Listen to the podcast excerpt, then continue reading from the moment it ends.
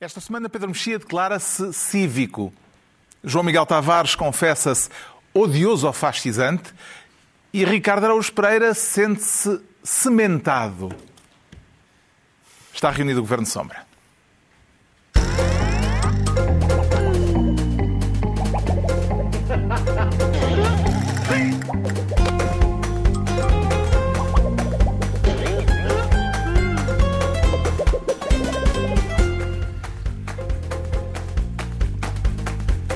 Ora então, viva, sejam bem-vindos no final de uma semana em que estranhas encomendas com sementes eh, começaram a chegar a Portugal pelo correio. Havemos de falar disso mais adiante neste Governo Sombra, em que, apesar de tudo, também se vai falar de assuntos importantes. E é por causa de um deles que o Ricardo Araújo Pereira quer ser desta vez Ministro da balda. Sente-se com uma queda especial para esta pasta, Ricardo Araújo Pereira? Bom, tudo o que seja balda, sabe que a balda pode sempre contar comigo. E, neste, neste caso, caso, é por causa uh, de uma situação de que, aliás, já falámos aqui por outras razões Sim. e agora vamos voltar a falar pelas mesmas mais razões. Mais razões. Uh, a, que, a, que, balda é que gostaria de pôr é cobro? A balda que uma vistoria detectou na, no lar de Reguengos de Monsaraz. Mas isso não tinha sido já aqui atrasado? Há dois meses houve um surto que matou 18 pessoas no lar de Reguengos de Monsaraz o que esta vistoria descobre é que dois meses depois disso continuam a não se cumprir as, eh, as normas de saúde pública. Há 16, Há 16 falhas, incumprimentos. Diz a vistoria, exatamente. A vistoria que foi composta por elementos da Segurança Social, da Proteção Civil e da Saúde Pública. Exatamente. Portanto, é um caso de, de Covid-19 e também de Portugal 20. É, é, basicamente é Portugal 2020 a lidar com Covid-19. Um, a sensação que dá, e isto mais uma vez sublinha o caráter, digamos, desenrascado uh, do povo português. Nós somos muito bons a desenrascar, com tempo para pensar, já não somos tão bons. Quando a pandemia começou, uh, nós conseguimos até fazer um pequeno brilharete. Uh, de repente começámos a ter tempo para pensar e agora o que acontece neste caso, eu queria sublinhar isso, parece-me, eu não sou especialista, mas parece-me que o que se passa neste caso é que o problema é, por um lado, são velhos, que está em causa são velhos e segunda coisa que está em causa são de reguengos. Há aqui um problema de sotaque do vírus que é Covid-19. Porque se o vírus tivesse sotaque de Cascais, Uh, talvez até podiam ser pessoas idosas, mas se fosse Covid-19, em princípio, as autoridades teriam dado outra atenção. Não quer ser injusto, mas oh, oh, a sensação que eu esta tenho... Esta semana tivemos notícia de um lar de luxo, foi assim descrito, certo. em que também a coisa não correu bem. Por isso é que eu disse, atenção, é, a, a parte dos velhos também interessa aqui. São velhos e são de reguengos. Aqui junta-se a fome com a vontade de comer. Quando não são de reguengos, mas continuam a ser velhos, têm metade, metade dos problemas que se for, se for gente, enfim, nova, com voz, que, dê para, que saiba, por exemplo, pôr posts no Facebook a dizer não gostei nada deste serviço. Um, a coisa resolve-se mais facilmente. E, tiver, e não forem de reguengos, coitados, é possível que haja especial cuidado que é o que se requisita, ao contrário de especial descuido, que é o que pelos vistos ocorre. Esta semana cumpriram seis meses sobre o aparecimento do primeiro caso de Covid-19 em Portugal. O que é que é feito, Pedro Mexia, do consenso inicial a respeito do combate à pandemia? Bem, o consenso é uma situação. Está nos cuidados intensivos? O consenso é uma situação uh, pouco habitual, ou seja, supostamente há algum consenso quanto aos valores democráticos do regime, aos valores da Constituição, mas o consenso não é o que marca a política. Portanto, é normal que uh, o consenso que houve, por exemplo, nas votações do estado de emergência, ou quase consenso, um, se, tenha, se tenha desgastado e fragilizado, sobretudo porque, embora, na verdade, mantenham-se aquelas três tribos de que eu falei na altura, dos, os, os voluntaristas, os apocalípticos e os prudentes, essas três famílias continuam muito sólidas nas suas convicções sobre eh, como lidar com, com esta situação. Mas houve várias coisas que estilhaçaram consensos, uh, algumas antigas e outras novas, e outras antigas que nos parecem novas. Por exemplo, as hesitações das organizações, quer mundiais, quer nacionais, de saúde, que nos dão instruções, como, por exemplo, uma situação antiga que vem à bala outra vez a nossa dependência do turismo e o que é que significa para Portugal quando, quando não há turismo, uh, como, por exemplo, o funcionamento do SNS e como, por exemplo, o funcionamento dos lares barra das pessoas mais velhas, ou seja, da, da de certa forma, estamos a falar de muitas situações que são aquelas coisas que estamos sempre a dizer, nunca vivemos isto, não há memória na geração. E há outras coisas que é o contrário, que é apenas, foram apenas destapadas. Uhum. Não eram desconhecidas pelas pessoas, sobretudo pelas pessoas uh, com experiência direta, naturalmente, ou que trabalham nesses setores, mas que agora ficou muito patente. O turismo, o SNS e os lares são três, para o bem e para o mal, não, dependendo dos casos, são três situações que já existiam uh, e sobre as quais não há consenso. Quer dizer, há consenso que não é possível acontecer algumas coisas do que aconteceram mas não há consenso na, na, na condução política e, portanto, o consenso... essas fragilidades o, fim, que... o fim do consenso em si mesmo não é, não, é, não é negativo. Como é que vê as divergências desta matéria, João Miguel Tavares? Pode-se falar de abordagens de direita e de esquerda no combate à Covid-19? Não, eu por acaso não senti nada que durante o confinamento e o pós-confinamento a linha ideológica? Não acho que a fratura ideológica fosse entre esquerda e direita. Eu vi gente mais cautelosa e gente mais prudente, gente mais conformada e gente mais inconformada. Mas eh, eu acho que não é nada disso que define o problema que aqui está em causa. O problema que aqui está em causa é um problema de competência versus incompetência. E como está a dizer o Pedro Mexia bem, o grande problema disto foi destapar problemas que já existiam uh, e que eram muito graves na sociedade portuguesa. Nós todos nós já falávamos que o SNS hoje em dia já não era o que era. E agora, em boa parte, viu-se. Nem tanto na resposta ao Covid, onde, mais uma vez, como, eh, apesar de tudo, houve, houve, concentração de recursos. Eu acho que nós ainda temos bons médicos, até porque se eu não dissesse isso lá em casa batiam, mas, mas acho que eles existem.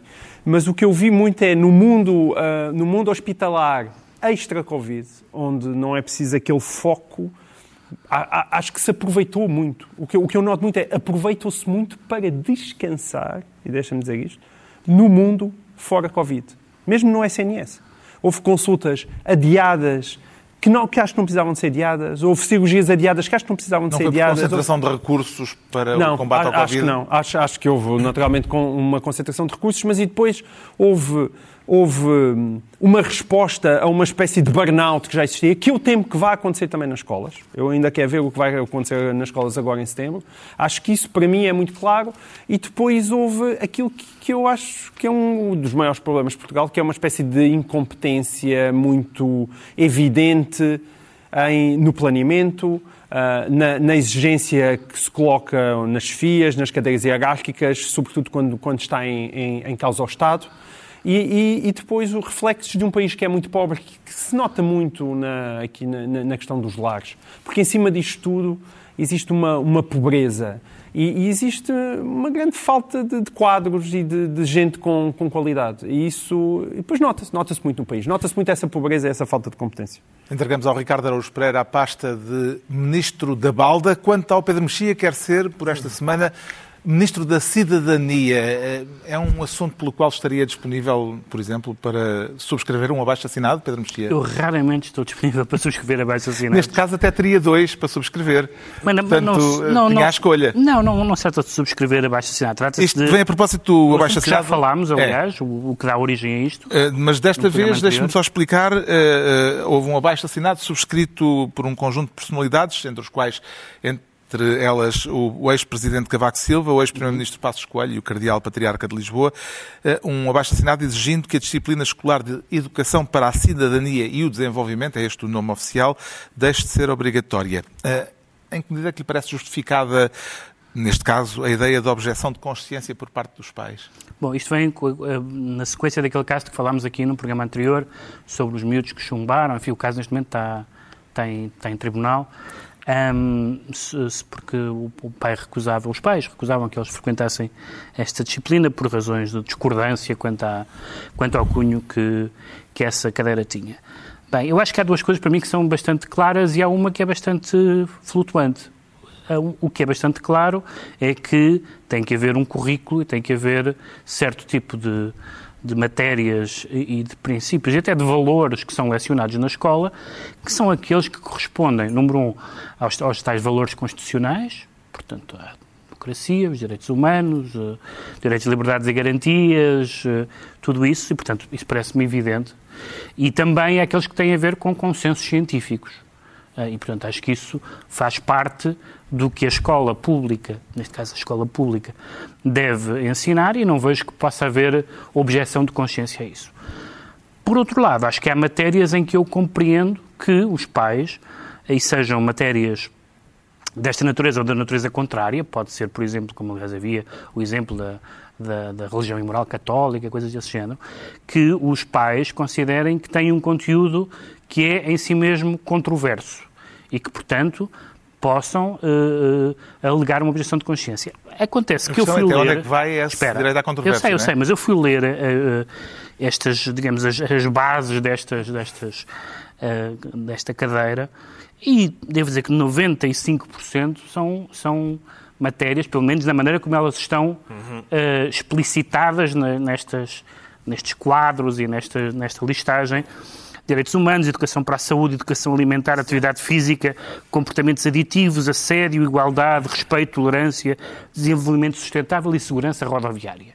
Eu acho que não é a segurança rodoviária que está a causar não engolhos é, aqui. Depois existem uh, questões, sobretudo na área da sexualidade, e aí temos como direitos sexuais e reprodutivos, orientação sexual, papéis socioculturais e identidade de género, que são matérias em que não existe, em alguns casos existe uma lei, existe uma maioria sociológica, e em outros casos são matérias que não são verdadeiramente científicas, no sentido em que uma opinião uh, implica uh, anular as outras. O secretário de Estado, que respondeu, e acho que genericamente bem, uh, falou do terraplanismo.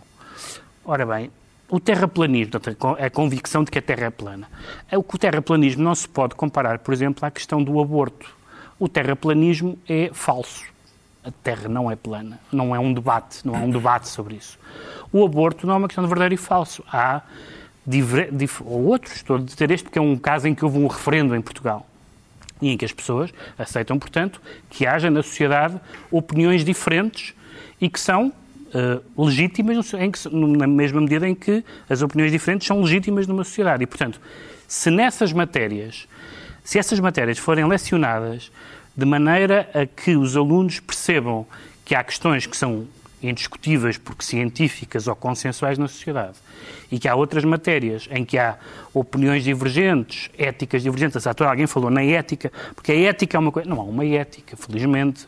Nós estamos aqui aos quatro à mesma mesa e discordamos em muitos assuntos éticos e isso é saudável. E, portanto, se houver na parte daquilo que é lecionado nas aulas a noção transmitida de que há matérias em que não há propriamente uma versão, que é a versão do Estado do que é o bem e o mal, de que há discrepância e que essas discrepâncias sejam explicadas, eu aí não vejo problemas. Mas no programa encontrou Se... alguma coisa que não, indicia... O, pro, o, programa tem... Não, o programa... Estou a dizer, o programa tem estas...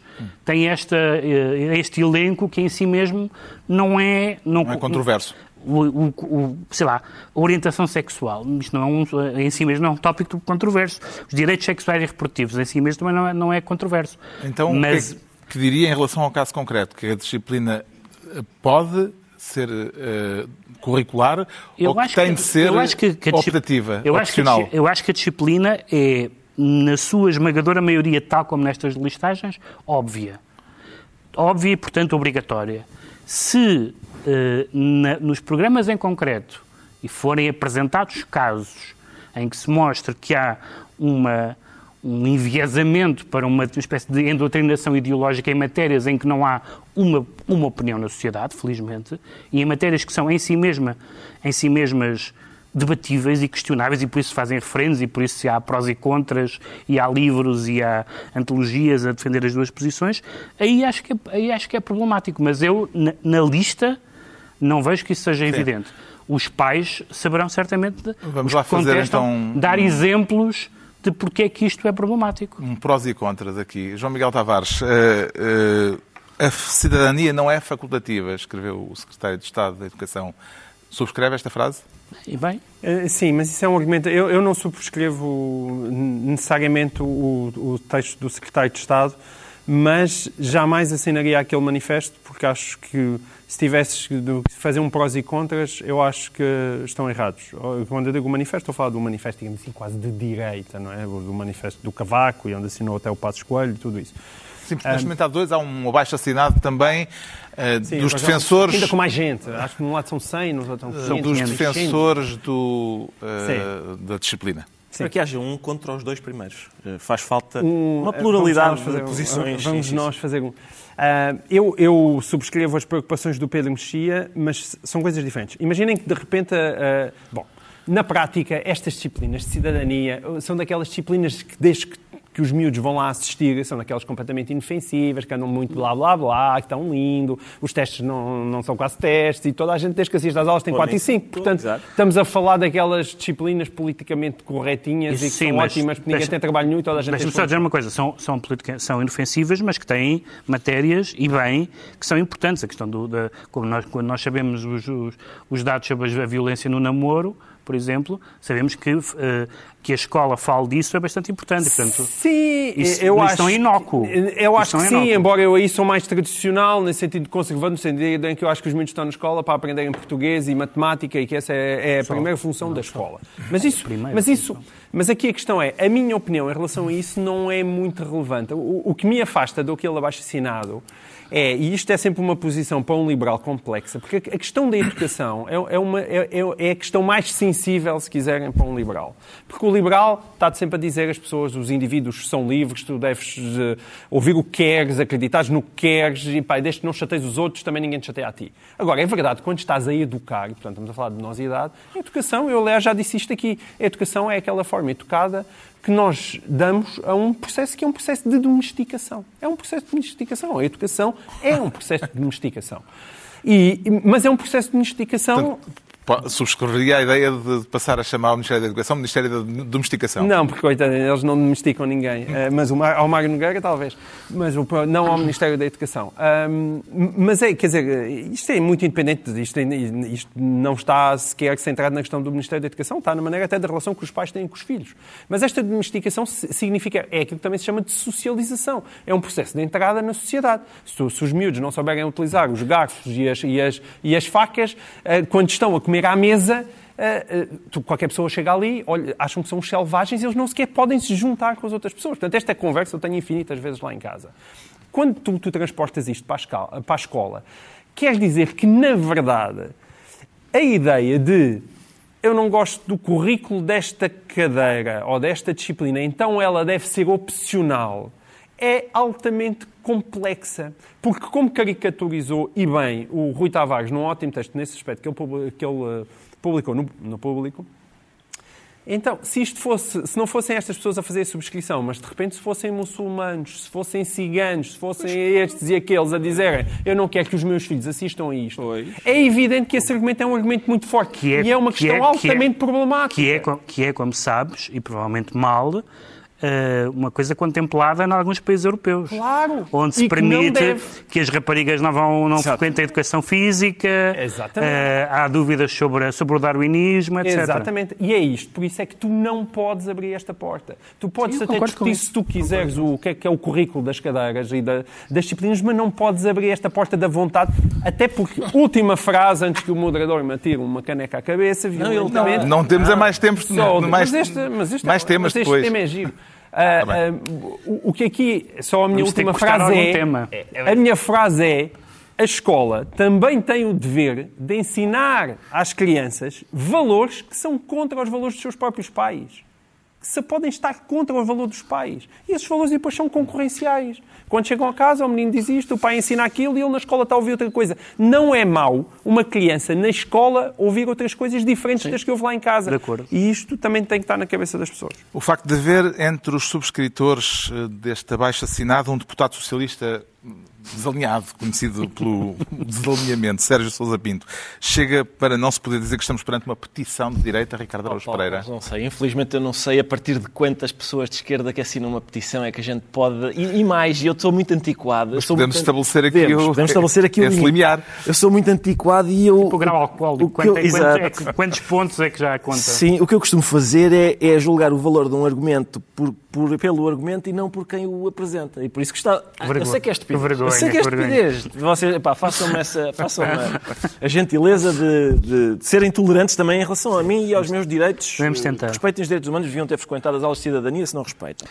Eu, eu, Devíamos dizer, ter. Muitas vezes. Não havia na nossa Não, altura. vocês, vocês são cidadãos exemplares. Não, a Eu- pergunta não, a pergunta é para ir à substância da questão. É, É- é- é- ser obrigatório. deve ser eh, obrigatória ou deve ser curricular? Vou, responder, vou responder, ó Carlos, vou responder com um argumento que costuma ser esgrimido, não é? Que é, as pessoas que vêm para, cá para Portugal, normalmente diz-se os muçulmanos, os ciganos, não é? vêm para cá têm que respeitar as nossas regras e os, novos, e os nossos valores. O que é verdade. Se alguém, por causa da sua religião, achar que pode em Portugal tratar as mulheres como as trata na Arábia Saudita, a gente não permite, porque aqui é outra coisa. Se alguém, por causa das suas tradições, etc., achar que o seu filho deve sair da escola aos 14 anos, a gente não permite, porque há escolaridade obrigatória. E, portanto, as nossas regras são estas, são as que estão aqui na- nesta disciplina. E quando digo nossas, não são do governo atual, são, do- são- são nossas, são do Estado português. Por exemplo, o Expresso noticiou que em 2012 e mais tarde, em 2013, a Direção-Geral de Educação, sob tutela de Nuno Crato, ministro de Passos Coelho, subscritor deste manifesto, desenhou as linhas orientadoras para a disciplina de educação para a cidadania, onde se lia precisamente que a edu- educação para a igualdade de género visava a promoção da igualdade de direitos e Mas deveres nessa dos alunos. altura a do mundo, ideia era etc, fazê-la Não era opcional. obrigatória, exatamente, Opcional. não era obrigatória, mas era o, o Não é bem a governo igualdade de género que é polémica. o governo dizia que a importância era, havia uma importância nuclear destas matérias. E a seguir dizia, está bem, mas não, não pomos obrigatório. O que é difícil de compreender, se são matérias de importância nuclear, que não seja obrigatório. Agora, vamos aos argumentos então das pessoas que assinaram este manifesto. Por exemplo, o professor Braga da Cruz, que foi um dos proponentes, e foi meu professor, aliás, e um excelente professor, devo dizer, ah, disse o seguinte, eu presumo que nenhum, disse ao observador, presumo que nenhum dos subscritores do abaixo assinado é contra a educação para a cidadania, nem tão pouco contrário à existência de uma cadeira de educação para a cidadania. E diz Sérgio Sousa Pinto, tal subscritor socialista, nós queremos educar os jovens e os estudantes na escola pública para a liberdade, valores democráticos, da tolerância, respeito mú- mútuo, pluralismo, não queremos uma cadeira para isso. Portanto, em princípio, afinal, parece que nem todos os subscritores concordam no mesmo. E depois diz o professor Manuel Braga da Cruz, o problema é que, vamos então ao problema do programa, o problema é que o programa visa eliminar preconceitos e estereótipos no que diz respeito à questão de género. Isto, em princípio, eu diria que não é mau, lá está, por causa das regras do país em que nós estamos. O país em que nós estamos respeita os direitos humanos, os valores da democracia, da liberdade, defende a ideia que não se deve discriminar pessoas por causa do género, da cor, da orientação sexual e, por isso, eliminar preconceitos e estereótipos no que diz respeito à questão de género, por exemplo, parece bom. E ele continua. E pretende alterar atitudes, valores e comportamentos em matéria de sexualidade, que é, aliás, o que está na, na tal, nas linhas orientadoras ainda do programa do PSD. Ah, e, portanto, isto parece-me que o, o Sérgio Sousa Pinto completa dizendo a disciplina não faz mal nem bem, é totalmente inútil. Nessa medida, objetar, fazer ter objeção de consciência é uma coisa que não faz mal nem bem e é inútil, não me parece acertado. E completa. Alguém vai chumbar por, por não saber separar o lixo? Então, onde é que está a objeção de consciência? Eu, desculpa, eu objeto a que se ponha o plástico no ecoponto amarelo. Fica um pouco difícil de compreender quais, quais são as, as, as verdadeiras argumentos centrais. objeções, exato, os argumentos centrais destes... Ricardo, não compreendes, por exemplo, que alguém objetasse, como aliás objetaram, não em sede de, de currículo escolar, por exemplo, que se diga que hum, a Europa te- tem um legado judaico-cristão, por exemplo. Isso, essa discussão, houve pessoas que acharam essa, no contexto da, da- Constituição Europeia, houve pessoas que acharam essa referência absurda. Outras acharam muito bem. Imagina, por exemplo, uma referência Sim, sim, dessas... mas alguém, alguém objetou... Não, mas deixa-me só... Estou, estou a Alguém dizer- apresentou objeção, objeção de consciência estou- e que os seus alunos, Não, por exemplo, nas é aulas de estou história, não aprendam... O que eu estou a dizer é que é possível que nestas matérias, entre, entre a esmagadia- eh, esmagadora maioria de coisas que são pacíficas e boas, Certo. é possível haver coisas progressistas ou conservadoras, não interessa, que, aliás, isto é perfeitamente reversível, bastava haver aqui um conteúdo que pudesse ser aproximado de crenças religiosas Exato. para várias pessoas poderem objetar, e com razão, Mas o Estado- que a escola pública é Mas laica. O Estado, exato. O Estado Pronto. não tem que ter em consideração as convicções religiosas das pessoas Pois não, está. pois não. É mas isso. também tem, é que mas, está. mas Eu- tem que ter em consideração a diversidade valorativa que há numa sociedade. Com certeza. E as pessoas são livres Dentro de da- manter a sua dentro, diversidade dentro da- valorativa. Claro. Mas a questão é se esta disciplina vai pôr em causa essa. Não, eu, repara, eu depois de, ler a- depois de ler aquela lista, que me parece não só inócua num certo sentido, mas noutros casos até importante, eu acho que não há aqui um casus belli. Acho que não me parece que seja aqui, não é corrupção da juventude, não vai por aqui. O meu, o meu ponto, a única coisa que eu quero ressalvar, e portanto, nesse sentido não subscrevo... Diferente é o caso em concreto. Não, subscrevo, não subscrevo entre aspas... Saber se os miúdos deviam chumbar. O manifesto. Outra, sim, isso é outra, outra questão. Outra coisa é, é, é saber se se pode criar um clima, incluindo na escola, em que há certo tipo de, de posições que são naturalmente contestáveis da sociedade, apresentadas como sendo unânimes. E eu acho que isso é um assunto que deve preocupar direita, esquerda, conservadores e progressistas. O Pedro Mexia fica então Ministro da Cidadania.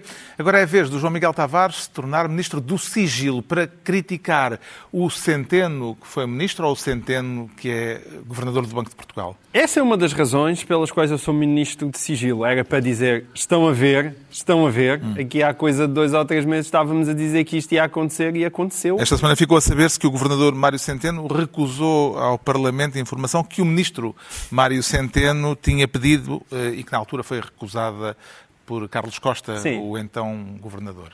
Exato. Essa é, é, logo, a, digamos assim, é a entrada. Antes de chegar ao prato principal, que é a questão do sigilo. Essa é a entrada. Não sei se dissemos que estamos a falar da auditoria uh, sobre a resolução do BES. Sim, a desculpa deste tema é, é a auditoria ao novo banco. Novo banco. A auditoria ao novo banco. Embora aquilo que foi pedido pelo Bloco de Esquerda ao Banco de Portugal é a auditoria à resolução do BES, certo. na altura em que houve a resolução do BES. Que o Ministro a Mário Centeno, em tempos, declarou realmente seria muito interessante nós podermos verificar esses documentos. E agora o governador do Banco de Portugal, Mário Centeno, diz não, não pode ser, lamento, não pode ser. E, portanto, aquilo que era óbvio que ia acontecer e que isso tem diretamente a ver já com a nova auditoria do novo banco, vai acontecer, que é o novo banco continua sob escrutínio e agora quem responde sobre o Banco de Portugal, que está envolvido na venda do novo banco, é o governador Mário Centeno, que vai ter que andar a escrutinar aquilo que o Ministro das Finanças, Mário Centeno, andou a fazer em 2017. E, portanto, todos os problemas de incompatibilidade neste contexto são, para mim, mais do que evidentes. Agora, a outra coisa que eu queria referir é a questão do sigilo. Eu, eu estou muito farto de conversas de sigilo quando aquilo que está em. em eles foram um direito jurídico, em alguns casos. Não, não é? Pá, não, é pá, desculpem lá, é. é. Daqui há alguém que faltou às aulas não, de cidadania. Não, não, não, não. não. Eu, eu, o sigilo, o, então, sigilos bancários, acho uma coisa muito linda. Desde que, desde que sejam feitos, sabes, entre quê? Entre entidades privadas. E desde que o meu dinheiro não esteja no meio. E quando eu digo o meu dinheiro, é o dinheiro de todos os contribuintes e todos os cidadãos portugueses. Eu já estou farto desta conversa. De que há negócios, as vendas da TAP são sigilosas, os BES e os, e os BANIFs, e é tudo sigiloso. Quando nós, contribuintes, estamos constantemente a entrar com dinheiro. E antes que me queres, ias-me perguntar alguma coisa? Não, ia já a talhar. Não, porque eu deixa-me ler só uma coisa que vale a pena. É muito rápido, mas é a justificação do Banco de Portugal para aquilo que eles chamam não poder eh, mostrar a resolução, uh, os documentos da autoria da, da resolução do BES. E o argumento do Banco de Portugal é este.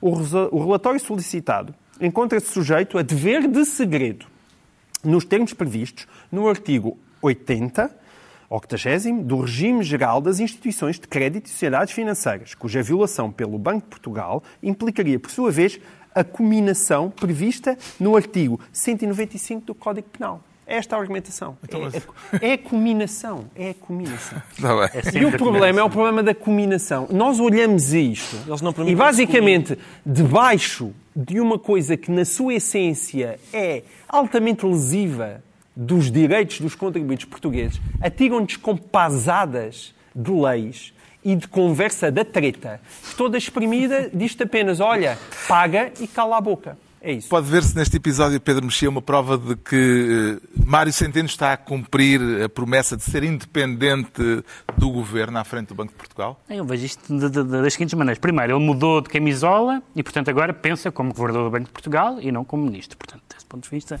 parece bem. Em segundo lugar, ele é coerente com a opinião do anterior governador do Banco de Portugal. Em terceiro lugar, ele tem a mesma opinião. O hábito faz o monge. Em terceiro lugar, ele tem a mesma opinião do ex-governador do Banco de Portugal, uma vez, uma vez que, já não é, que ele já não é governador do Banco de Portugal. Ou seja, basicamente, ele não poderia estar de acordo com o, que, com o que dizia Carlos Costa enquanto governador, mas agora que é ele próprio governador do Banco de Portugal pode estar. E, portanto, tudo isto me parece bater certo. O que, o que é extraordinário, para mim, é sempre a mesma coisa. Não é a competência de Centeno, Não é nada disso, é uh, as pessoas acharem que este tipo de coisas não iam acontecer. Claro que vão acontecer e vão acontecer outras vezes e não é bom que aconteçam. Não tem nada a ver nem com a honorabilidade, nem com a competência.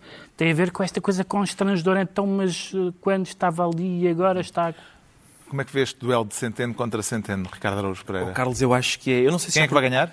Eu, em princípio é o Centeno, isso não há dúvida, mas eh, eu tenho a impressão, lá está, o Carlos Costa, quando era governador do Banco de Portugal, recusou ao Centeno uma coisa que agora o próprio Centeno, que é governador do Banco de Portugal. Na verdade, nós não sabemos se é o Centeno, porque foi o primeiro-ministro que anunciou que o governo tinha que pedido. O governo tinha pedido, certo? Mas Bem, ele recusou. O certo é que recusa, não é? Sim, e o certo o, é que. Não. E que o, o, que o, é governo... que o governador de Portugal, de Portugal, recusa. E que um governo de que o Centeno fazia parte pediu. Exato.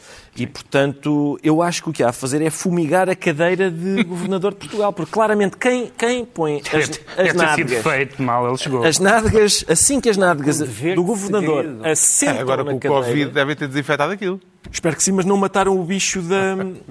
Da, do sigilo. Do sigilo, O João Miguel Tavares fica assim ministro do sigilo e estão entregues as pastas ministeriais por esta semana.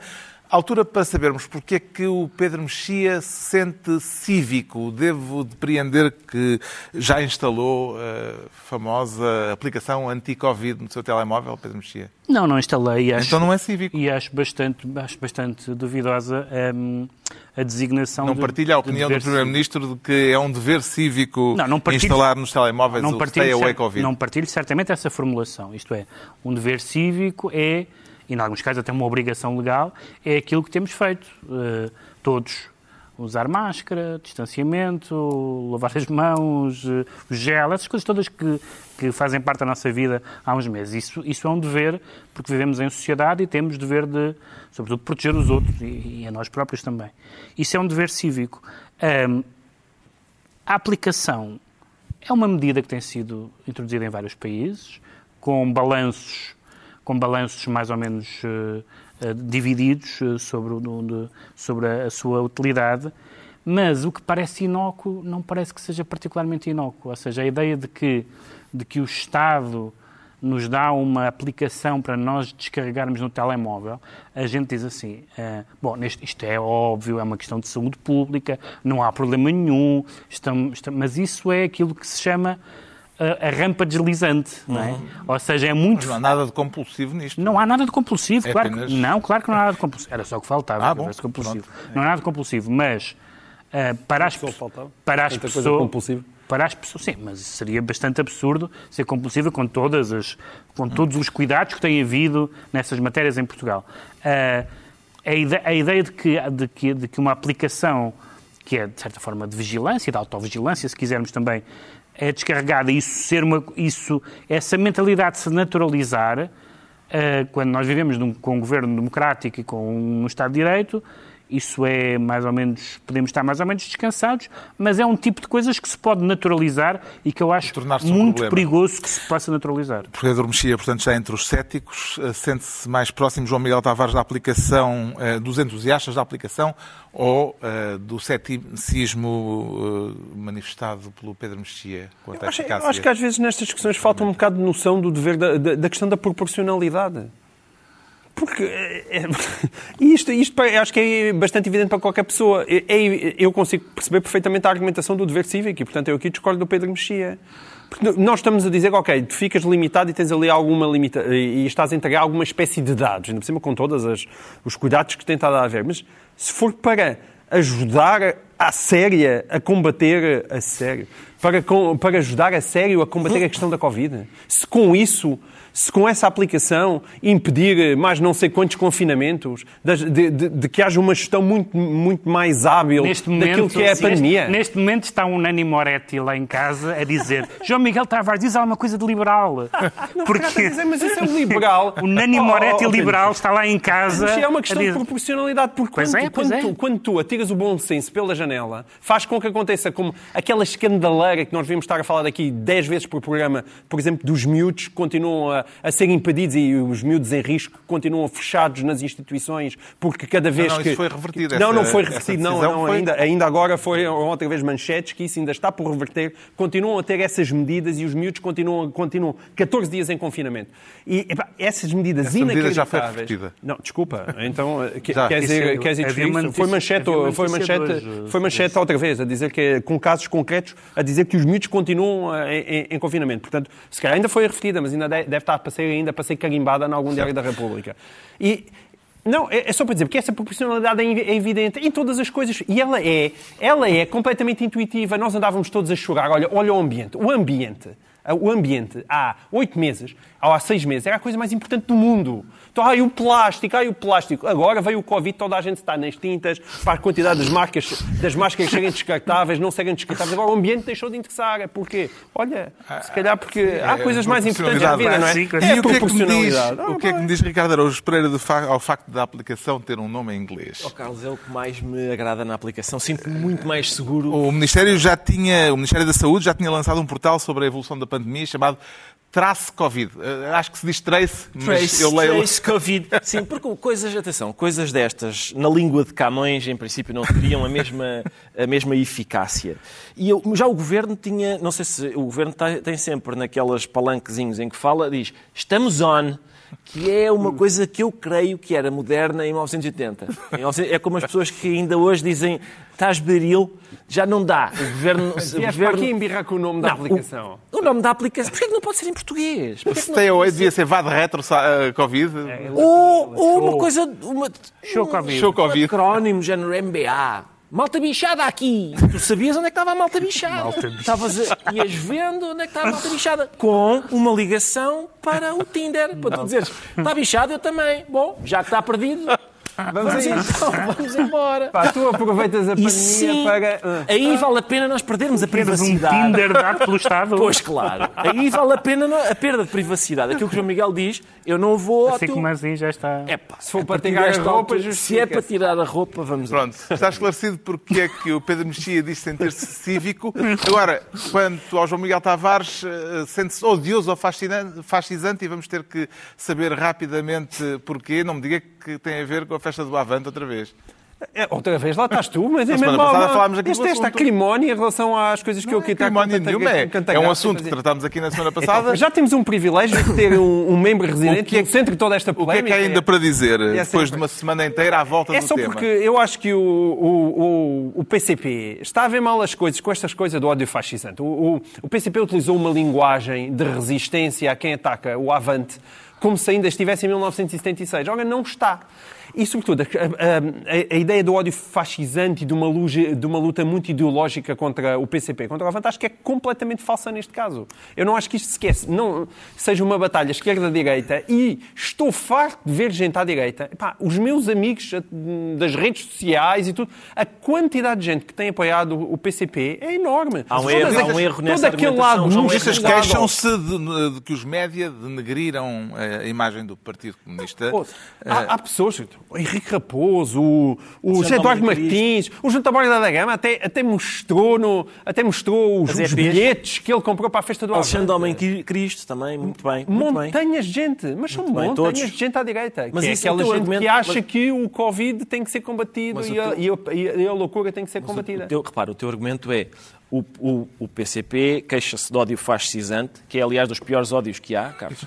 Ah, magnífica formulação. Ódio fascisante e está mal porque há muita gente à direita a apoiar o PCP. Como assim? Então, mas não há gente à São direita, fascistas à direita que não é fascista, não, é fascisante? Pega, não costuma ser essa a linguagem do PCP. Quer dizer, por acaso, até às vezes também via os, os sociais fascistas na altura em que eles chamavam toda a gente estava à esquerda. Mas não era, Mas não era a linguagem. MRTP que chamava uma- ao PCP. Mas não é habitual ser Mas essa parece que há linguagem. exagero na queixa por parte do PCP em Não, relação Paulo. àquilo que o PCP diz ser uma, uma campanha nos média. Vai ser molhada, é? Vamos embora. Vamos O- molhada, A questão sim. é, o Miguel Pinheiro, por exemplo, no Observador, diz o, o PCP é o Neymar da política portuguesa porque tocam-lhe e atira-se para o chão, a ganir e não sei o quê. Neste caso bem. concreto, neste caso concreto, Mas eu é acho o que o peraí, peraí, eu acho que o PCP pode ao menos queixar-se de, pá, de uma entradazinha mais dura. Quer É dizer, o a partir povo. está, está criado um ambiente, criou-se um ambiente Eu, tu vais Mas não- não é queres que eu te comunicação diga- social. Queres que eu te diga? É o Espera aí, povo, é o povo que está indignado. Ó, Sator, assim não dá. Sim, lá, Peço desculpa, tu queres que eu te diga se acho sensato politicamente o PCP fazer a festa do Avante? Não acho sensato e acho que isso ficou demonstrado. Ele- agora, é, é ou não é possível o PCP fazer a festa do Avante? É, não há nenhum regime de exceção. O o- colaborar numa insensatez, Ricardo. não, não, não. O PCP, não é só porque eu vou ao debate. Acabaste de dizer que não é sensato. Não é sensato Vais lá, estás a combinar numa insensatez. Politicamente não é sensato e acho que ficou claro, porque um dos argumentos do PCP para realizar a festa é que a festa não é exatamente ou é mais do que um festival, porque é uma iniciativa político-cultural. Qual é o problema? É que aquilo que salva aqui é o político e é também o que enterra. É precisamente o político que torna de repente o Avante vulnerável ataque político. E bem. É isso, exato. E bem, não, eu neste não digo que não. é. Eu não digo que não. Agora, eu acho que o Miguel Pinheiro não está certo. Eu acho que não se trata aqui de Neymar. Criou-se um ambiente, entretanto. Epá, eu proponho às pessoas que façam um exercício simples, que é ponham no Google Festa do Avante, notícias no último mês sobre a Festa do Avante. E depois sobre um tema menor do género desemprego. E vejam a quantidade de coisas que se escreveram sobre uma uma coisa e a outra. De repente parece que a Festa do Avante é o caso central da sociedade portuguesa. e é pelo- não simbolicamente é uma coisa super importante. Ó, é essa falta de sensibilidade. Simbolicamente. Com certeza. Símbolos, João Miguel. Ouve lá, não, mas não tivemos aqui a dizer isso no, no tempo do 25 de Abril e do 1 de Maio e Mas como repara, era ridículo aquilo então- ser permitido. então deixa-me- como é ridículo então- isto ser Então permitido. deixa-me dizer se é ridículo isto ser permitido. Para já deixa-me dizer que epá, criou-se um ambiente de tal ordem que foi possível uma notícia de telejornal ser ilustrado com uma com uma capa de New York Times patentemente falsa. Ou seja, o ambiente é de tal ordem. O ambiente, digamos, Mas viu nisso uma, uma prova do argumento de que há má vontade? Ou, prova- ou de que há incompetência em certos Não, não. momentos Epá, e em certas Eu acho que é um pouco mais do que incompetência quando, quando uma capa patentemente falsa, em que, se- em que su- supostamente o New York Times tem na capa que Portugal, Portugal vai organizar uma festa suicida na Atalaia. Uma pessoa só não vê que isto é uma falsidade que não pode ilustrar uma notícia de telejornal se estiver mergulhada num ambiente, que foi aquele que todos vimos, em que, em que servia tudo para... para Estamos a falar do Jornal da Noite da SIC. Exato, do Jornal da Noite da SIC. Mas reparem, epá, o, porquê, que o- porquê que o PCP perdeu, perdeu esta batalha, digamos, do ponto de vista político? Porque, primeiro, deixou, e se calhar não teve outra, não, não conseguiu reverter essa ideia, de- permitiu que se eh, transmitisse a ideia que o João Miguel estava a dizer, que era há um regime de exceção para o PCP. Quando as pessoas estão na feira do livro num rácio de pessoas por metro quadrado muito menor do que, muito maior do que aquele que vão ter na festa do Avante. Quando houve o Festival F no Algarve, que é, como o próprio nome indica, segurem-se às cadeiras, atenção, um festival. Quando as pessoas foram à praia, eu estive na praia, Tá, não- vocês viram a Pá, quantidade tá de pessoas... Festival e quantidade de festivais é que não existiram? Exato, Os mas- eventos de massa mas é- estão proibidos. E o ainda teu que... ponto qual é? Não, É- o meu ponto é, é, fazia- inacreditável. Devia Não, o ter meu- havido mais festivais? Não, o meu ponto ainda é para ver era saber já agora que a DGS me diga quantas horas e quantos recursos é que colocou ao serviço da Festa do Avante de gente que andou lá a fazer cálculos, a fazer pareceres, a fazer 500 coisas, Eu ao mesmo tempo ideia. que o país está completamente desprovido de meios e Exato. depois dizes que não há meios para ir a este lar e ao largo de, de Rinhos Monsaraz e ao largo de não sei quê e anda a DGS a perder horas, horas Pedro e horas Mexia. e depois a vigiar eventos de massas quanto é que custou- do, do PCP para o PCP fazer a Quanto é Festa que do custou a. DGS Pá, não. fazer o seu trabalho? Nós É, o Pedro Mexia, parece-lhe que o PCP... seguir. Há outra é uma questão, há outra questão. Carlos. Não, não temos tempo para mais questões. Tens um vigia da, da VGS a vigiar o teu debate. O tempo. O meu debate não vai, vai, ter, vai ser muito seguro. Vais o, ver. tempo, o tempo que nós andámos a dizer assim, é pá, lamentável, é, os dos artistas, os problemas dos técnicos e dos artistas e o, e o Ministério da Cultura Ah, não tá dá bem. uma resposta séria a isto. Ah, ok. Ou, por exemplo, o tempo que tivemos a chorar É quando estávamos fora do não corredor aéreo se o- e por isso não podíamos Ah, usufruir tá bem, que sim. desse modelo. o preço das bifanas vá, o preço do, do- que se chama turista do Algarve, turista certo. inglês. O dinheiro da festa Não, do Avante vai todo- vai todo o dinheiro que o PCP Não, vai não na festa estivemos cá. Não estivemos cá. Esse modelo de não respeito pelas se regras o, sanitárias. se o João Miguel Tavares acha que não se devia ter realizado a festa do Avante ou se achava, ou se acha que os outros eh, eventos deviam ter-se realizado também. Uma coisa ou outra. Não. Atenção, eu andei Qual é o a argumento? que- Cuidado Qual com é a o- histeria do Covid. Não. Cuidado com a histeria do Covid. qual é o Não, argumento? neste momento, para eventos de massas, neste momento, com- para eventos de massas, acho que o mais prudente é evitar os eventos de massas. De eventos de massas, como é evidente. Pedro Agora, Mexia, não pode- contra- o PCP contra a Feira do Livro. Mas o Feira do Livro não é, um, é- O Feira do Livro tem 3 mil e tal pessoas, supostamente, que é, que é o máximo que pode Em que estar. espaço? As lógicas são diferentes ainda por cima. Aquilo é, se as pessoas circulam, vão, andam por ali, pá, é- não é a mesma coisa do que estar ali à frente a ver um concerto. E, sobretudo, é um partido político, devia estar a dar o exemplo. Mas Pedro o- que- Mexia, o é PCP sai eh, desta situação, deste longo braço de ferro, eh, vencedor ou como eh, derrotado de- perante a opinião Eu acho que pública? é mais como vencedor do que derrotado, na medida em que as pessoas eh, se entretiveram a discutir o comunismo e o anticomunismo. E, portanto, a partir do momento em que essa é a discussão, eh, a única coisa que se, deve, que se devia discutir, parece-me a mim, porque é a única coisa que está em causa, realmente, não é nem a possibilidade de haver a festa do Avante, como evento político que não é possível proibir, mas, mas é simplesmente a possibilidade de haver eh, manifestações de massas. Aliás, a discussão que o partido foi tendo no espaço público foi, eh, e nós vimos isto, 100 mil, 33 mil, 16 mil. E, portanto, há umas semanas estamos a falar ainda da hipótese de 100 mil. E, portanto, para mim, a única discussão é saber se, se pode haver um evento de qualquer natureza com dezenas de milhares de pessoas. Eu acho que não devia haver. Acho que não devia haver eventos religiosos, Respeitando as regras. Co- Mas não, não mas devia- mas não 13 de devia haver- agosto, mas não devia 13 de haver, oh, Tá bem, mas oh, tu viste, mas não me apanhas- mas viste esta Mas indignação. não me apanhas nessa Tu incongruência. viste esta indignação quando houve, quando houve eventos Não religiosos a 13 de agosto? Quando houve... retomar o Não debate. Já ficaram comparar claras as, estou, estou só a dizer, as o que, é comparável, o que é comparável é eventos de dezenas de milhares de pessoas Não de qualquer natureza não deviam existir. Neste caso, espero que tudo corra bem e acho que foi lamentável o episódio da DGS Ardura ter dito que não revelava o parecer e ter sido obrigada a revelar. Bom, eh, não temos tempo para as sementes, lamentavelmente, Pena, que era um pena, tema de fundo que valia mesmo a tema. pena debater. O que é central, não As sementes que estão a chegar da China, já agora se PCP, receberem o- sementes, o que é que vai fazer se receber sementes? Eu vou. Epá, ó, Carlos, eu sinceramente o que me parece é que neste momento nós estamos, estamos a, a O mundo parece um, um- aqueles contos de fadas e fábulas, mas contadas por um bêbado. Não é? De repente, isto é Jiang e o pé de feijão. É, em vez do miúdo ir comprar as sementes, há um miúdo na China que manda sementes para as pessoas e tal. É o bêbado está a dizer, não, não se lembra da história. E mais, a bruxa má foi eleita presidente dos Estados Unidos, mas é um gajo cor de laranja. Parece, parece, o mundo parece uma história infantil contada por um bêbado. Está tudo. É o fim do mundo. Vamos aos livros. Eh, Não temos tempo para desenvolver eh, as sementes. Eu trago desta vez não apenas um livro novo, mas uma nova editora que acaba de se estrear com dois títulos eh, e com a promessa de uma programação editorial intensa até ao fim do ano. A editora chama-se Bazarov e vai buscar o nome a uma personagem do romance Pais e Filhos de Turgniev, um autor russo do século XIX. Como esse Bazarov é um médico nihilista, Talvez haja nesta escolha do nome uma intenção programática, veremos à medida que a editora for afirmando a sua identidade com os novos livros que forem saindo. Para já, destaco o primeiro romance desta Bazarov, Censo, do norte-americano Jess Ball, é um, um autor eh, até agora inédito em Portugal, e um livro sobre um pai viúvo que está a morrer e que tem a seu cargo um filho com síndrome de Down. Uma história que tem uma ressonância autobiográfica.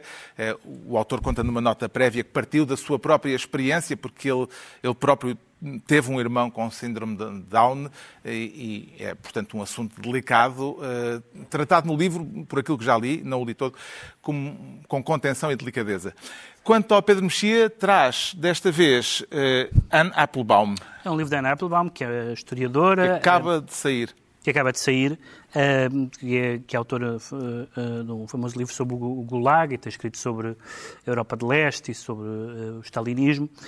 E este livro é um livro que começa no dia 31 de dezembro de 1999, em que ela conta um jantar, uma festa que fez de passagem de, de milénio, com uma série de amigos da direita conservadora e liberal. E ela conta um bocadinho a história desses amigos nestes últimos 20 anos e como eles deixaram praticamente todos de ser liberais e é através de exemplos americanos, europeus e da Europa de Leste em particular, como a, como a, a direita se foi tribalizando e aquelas pessoas que há 20 anos pareciam estar irmanadas numa espécie de casa comum, hoje em dia, com o advento do nacional-populismo, isso estilhaçou-se completamente. Chama-se O Crepúsculo da Democracia, editado pela Bertrand. O eh, João Miguel Travas está esbocage.